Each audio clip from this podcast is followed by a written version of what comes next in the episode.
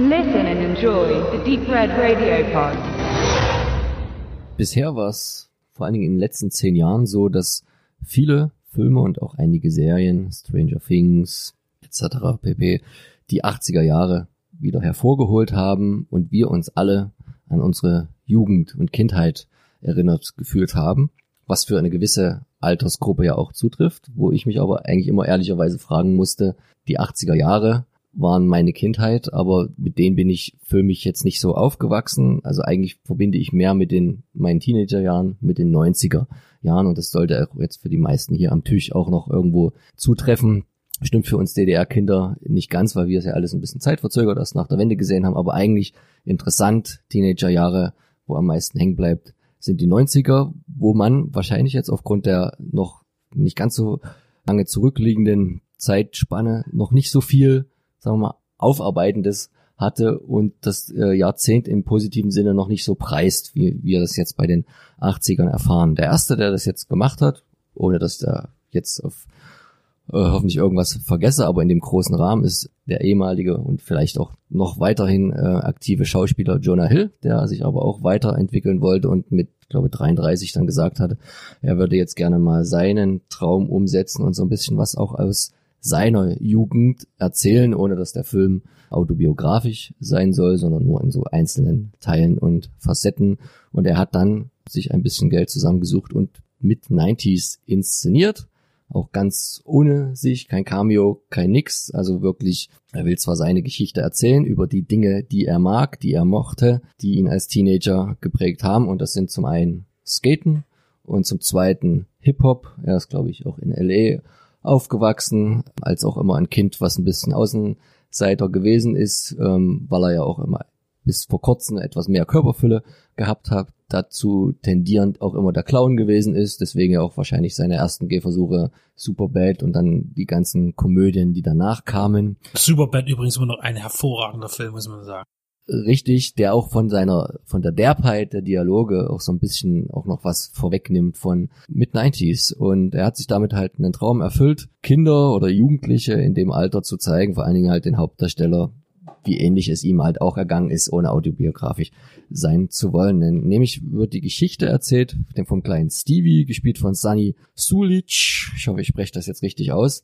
Ohne, und das ist wirklich wie eine Kurzgeschichte gemacht, empfand ich, ohne groß Vorgeschichte und ohne groß Nachgeschichte. Also der Film fängt an und er hört irgendwann auf und es ist ein, fast ein bisschen wie wahllos. Also das ist jetzt kein großer Höhepunkt, also im Kleinen schon irgendwie. Aber es ist halt einfach so ein Ausschnitt, auch relativ kurz gehalten, 90 Minuten, 85 finde ich immer super, weil das ist mal schnell alles gesagt, es muss nicht lange gezerrt werden, also es muss nicht jeder Film 125 gehen. Wir haben im Kino geguckt und hast du dich an deine Jugend mit dem ganzen Turtles Bettwäsche und was alles erinnert gefühlt? Nein, weil so eine Jugend hatte ich nicht. Also jetzt kommt das schon wieder. Äh, ich hatte keine, keine Turtles-Bettwäsche. Ich glaube, ich hatte auch mal, das ist vielleicht mein Katzentraum, ich hatte mal eine, wo Katzen drauf waren. Äh, also diese, diese ganzen äh, Spielzeuge, Computerkonsolen, Zeug, Skateboarden, das habe ich nie gemacht. Ich bin ein bisschen Rad gefahren und hatte einen Ball. So, das, das war's. Das hört sich jetzt unheimlich traurig an, war's aber eigentlich nicht. Aber diese, diese Konsum 90er Jahre als Kind, so mit dem Spielzeug und sowas, das, das kenne ich nicht so wirklich. Ich hatte Bibi und Tina Kassetten, ja? so, so sieht es aus. Was ich äh, bei dem Film aber gut finde, was du ja schon sagtest, ist, dass er einfach nur nur ein paar Sommernachmittage zeigt und Sommernächte in der beginnenden Jugend eines, eines Kindes eigentlich noch, wo es dann auch ziemlich derb wird, teilweise auch schon mit Drogen und mit Frauen die ersten Erfahrungen und wie man sich dann eben feiert und dass aber eigentlich selbst die Älteren, die er für sich auserkort, für seinen Freundeskreis, dass die eben auch nicht wirklich viel reifer sind als er. Da gibt es zum Beispiel den Weisen, wo mir der Name jetzt nicht einfällt, der immer so ein bisschen... The, the Ray.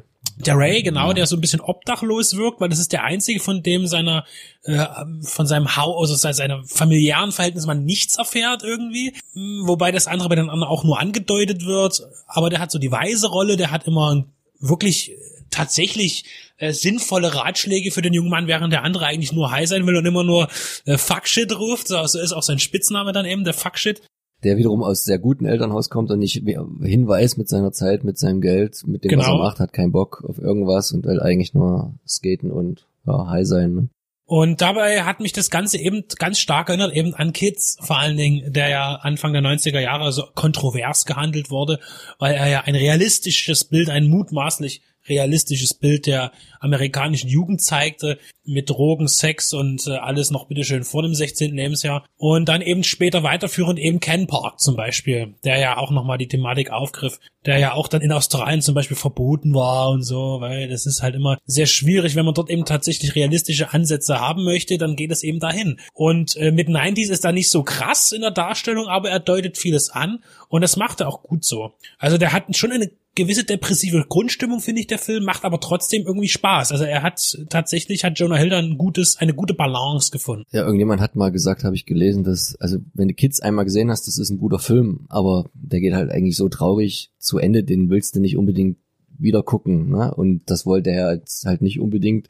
Und dafür ist es halt auch ein bisschen, ein bisschen leichter, ne? Also keine AIDS-Thematik, jetzt nicht die ganz harten Drogen. Die, die trinken halt nur. Naja, der raucht mal aus der Folie was, aber na gut. Ja. Das war vielleicht Puderzucker, man weiß Aber aber auch wenn der Film äh, humoristische Momente hat, wobei ich mich noch gewundert habe, dass sie sich sehr selten, vor allen Dingen auch er als Skate-Anfänger, dort die Failers zeigen. Also er, er haut sich einmal mächtig auf die Fresse, aber ansonsten geht's alles sehr glimpflich aus. Er kriegt dafür umso mehr Feuer von seinem großen Bruder, der eigentlich noch die prominenteste Besetzung ist, vor allen Dingen, weil er im Moment ganz gut im Geschäft ist gespielt von Lucas Hedges, der halt äh, ein immenses Problem mit seiner Aggressivität hat und auch an seinem kleinen Bruder das extrem hart auslebt. Das zeigt auch die Kamera. Das komplette Gegenteil spielt er momentan in dem Film, der mir gerade nicht einfällt, der Titel, wo er einen schwulen Jungen spielt, ja, der. Das, den haben wir vorhin gerade äh, in der Sendung besprochen, in der Medienshow. Aber das kannst du jetzt noch nicht wissen, weil wir es in umgekehrter Reihenfolge aufnehmen. Tja, ähm, das ist die Zauberei des Podcasts. Ja. Super. Aber ich erinnere Ich war nämlich im Kino in Berlin am Wochenende. ich erinnere mich vorwirkend. So, ja. Ähm, sehr gut. Nein, Lukas Hedges war ja auch Du hast es, du hast den, den, den Gag der Sendung gebracht. Richtig. Ich bin raus. Lucas Hedges war ja im Oscar nominiert mit Manchester by the Sea, noch äh, ganz jung und äh, hat ja noch in einigen anderen Filmen in den letzten Jahren mitgespielt und wird wahrscheinlich noch eine ziemlich steile Karriere dahinlegen, weil er jetzt auch in sehr unterschiedliche Rollen spielt. Und das hat auch Jonah Hill gesagt, dass es halt auch wieder das Wichtige ist bei den, bei der Wahl seiner Schauspieler, weil damit fällt ja der Film. Guckst du jetzt ins bei Skatern, ob die schauspielen können?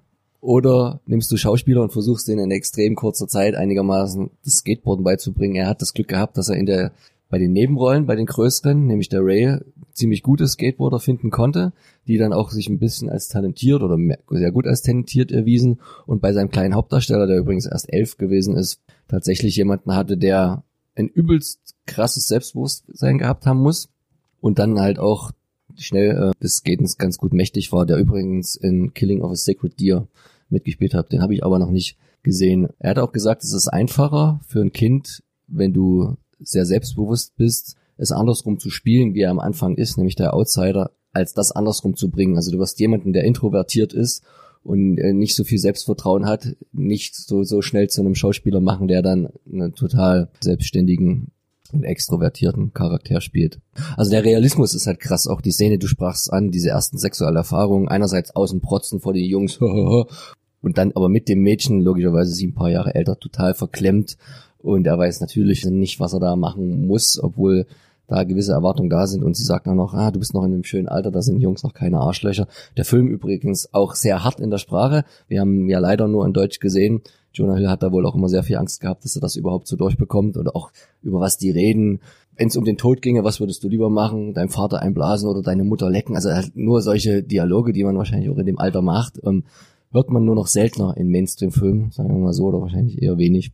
Deswegen auch die, die Kids-Parallele. Also mir hat er auch sehr gut. Das ist, glaube ich, das, was man dann eben, ähm, neulich hatten wir darüber geredet, über Hackers in der letzten Sendung und dass das eben auf Zwang ein, ein, ein Kultfilm der Zeit werden sollte, der 90er Jahre, der Jugend. Da ist das jetzt wirklich tatsächlich das, worum es eigentlich geht dabei. Das hat tatsächlich das Potenzial ein, ein, einer, einer wirklichen realistischen Darstellung und hin zu einem Kultfilm. Ich will, ich benutze das Wort nicht gerne, aber der, der hätte das. So, jetzt, so, auch wenn er erst jetzt kommt. Übrigens auch in 4 zu 3 gedreht, extra, um die alten Fernsehsehgewohnheiten zu reaktivieren.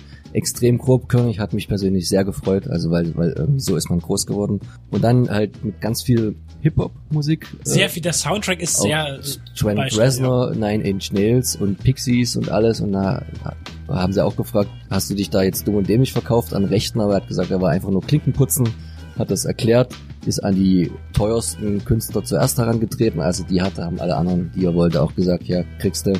Und man muss es halt nur gut unterfüttern und dann kann man wahrscheinlich dort auch tonale Rechte ganz günstig abstauben für solche Herzensprojekte. Mit 90s von Jonah Hill hat er gut gemacht. Inter Interesse an mehr. Definitiv. Schauen wir mal, was die Zukunft bringt. Und auf jeden Fall eine Empfehlung von Deep Red Radio.